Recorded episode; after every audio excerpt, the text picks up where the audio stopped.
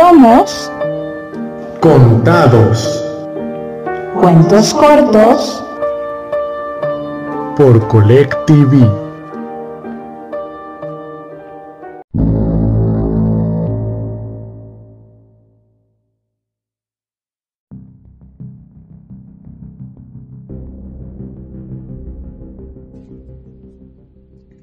Continuidad de los parques. Autor Julio Cortázar.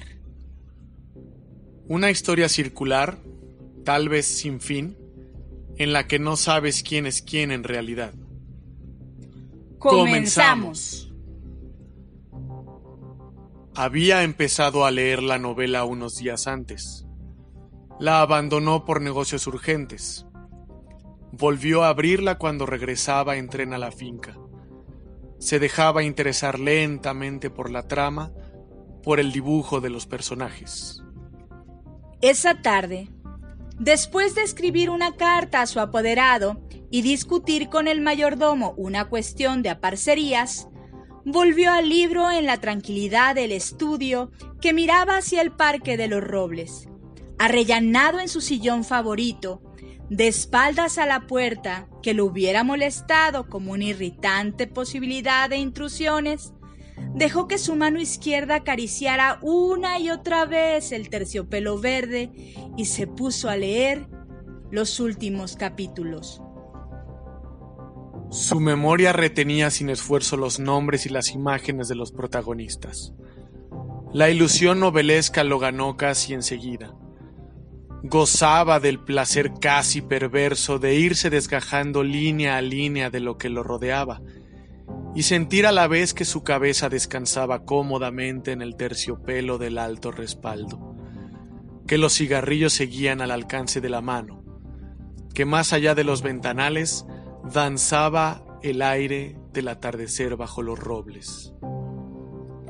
Palabra a palabra, absorbido por la sórdida disyuntiva de los héroes, dejándose ir hacia las imágenes que se concertaban y adquirían color y movimiento, fue testigo del último encuentro en la cabaña del monte. Primero entraba la mujer, recelosa. Ahora llegaba el amante, lastimada la cara por el chicotazo de una rama. Admirablemente restallaba ella la sangre con sus besos. Pero él rechazaba las caricias. No había venido para repetir las ceremonias de una pasión secreta, protegida por un mundo de hojas secas y senderos furtivos.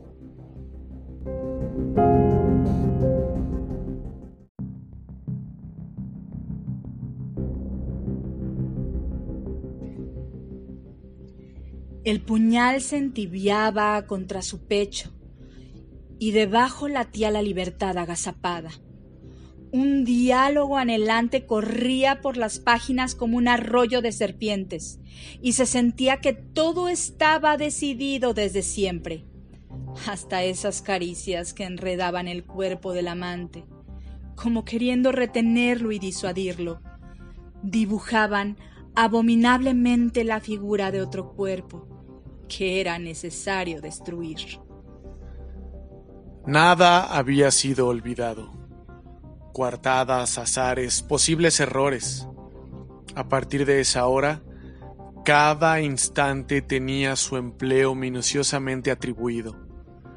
El doble repaso despiadado se interrumpía apenas para que una mano acariciara una mejilla. Empezaba a anochecer.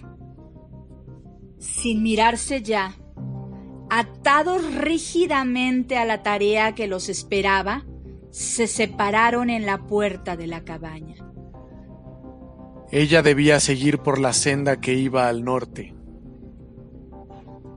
Desde la senda opuesta, él se volvió un instante para verla correr con el pelo suelto. Corría a su vez, parapetándose en los árboles y los setos, hasta distinguir en la bruma malva del crepúsculo la alameda que llevaba a la casa. Los perros no debían ladrar, y no ladraron. El mayordomo no estaría a esa hora, y no estaba. Subió los tres peldaños del porche y entró. Desde la sangre galopando en sus oídos le llegaban las palabras de la mujer. Primero una sala azul, después una galería, una escalera alfombrada. En lo alto, dos puertas. Nadie en la primera habitación, nadie en la segunda. La puerta del salón y entonces el puñal en la mano. La luz de los ventanales, el alto respaldo de un sillón de terciopelo verde.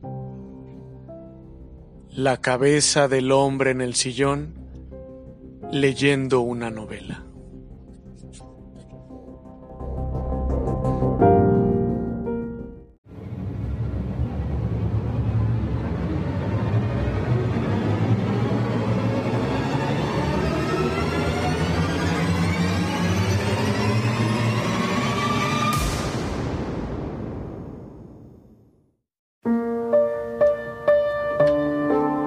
Y hasta aquí este cuento que te cuento. Otro cuento en el siguiente encuentro. Yo soy Angie. Y yo soy Fred.